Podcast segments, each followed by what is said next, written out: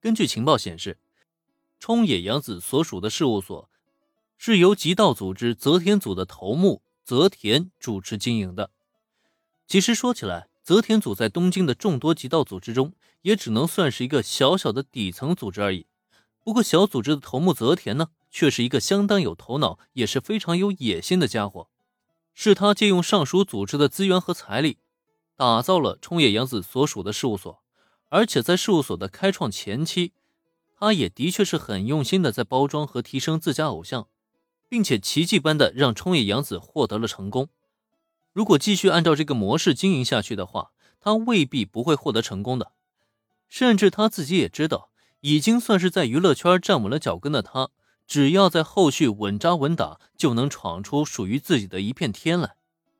但是娱乐圈的水是非常深的。哪怕暂时站稳了脚跟，在缺乏更多资源和财力的支持下，他想要让自家事务所更上一层楼，就至少需要花费数年甚至十数年的时间。如果泽田只是一个普通人，那么就让他按部就班的奋斗，或许还有这个可能性。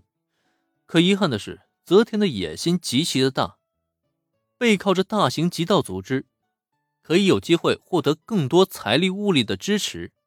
甚至一步登天的机会就在眼前的他，毫不犹豫地选择了另外一种更加快捷的方式去完成自己的野望。毕竟本就是极道之人嘛，他做事也不可能讲究什么良心不良心的。像这种情况在东英的娱乐圈并不罕见，只可惜啊，这个泽田社长挑错了对象了。如果冲野洋子不认识林恩的话，或许未来呢还真有可能被他得逞。可现在的话，你就是泽田先生，对吧？昏暗的房间中，一把破旧的椅子上绑着的是一个年纪大概在三四十岁左右、西装革履、表面上看着很是人畜无害的中年男人。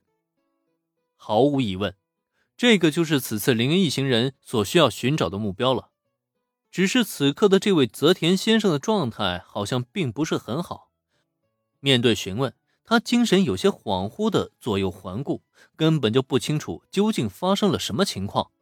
这也难怪，毕竟是半路中被一麻袋套在头上，挨了两记重拳之后便当场昏迷了。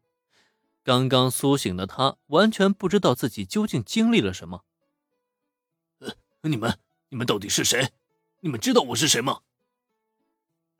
过了好一会儿，泽田才渐渐恢复了精神，在清楚了自己的境地之后。他立刻发出了一声斥令，下意识的就想用极道的方式去恐吓绑架了他的人。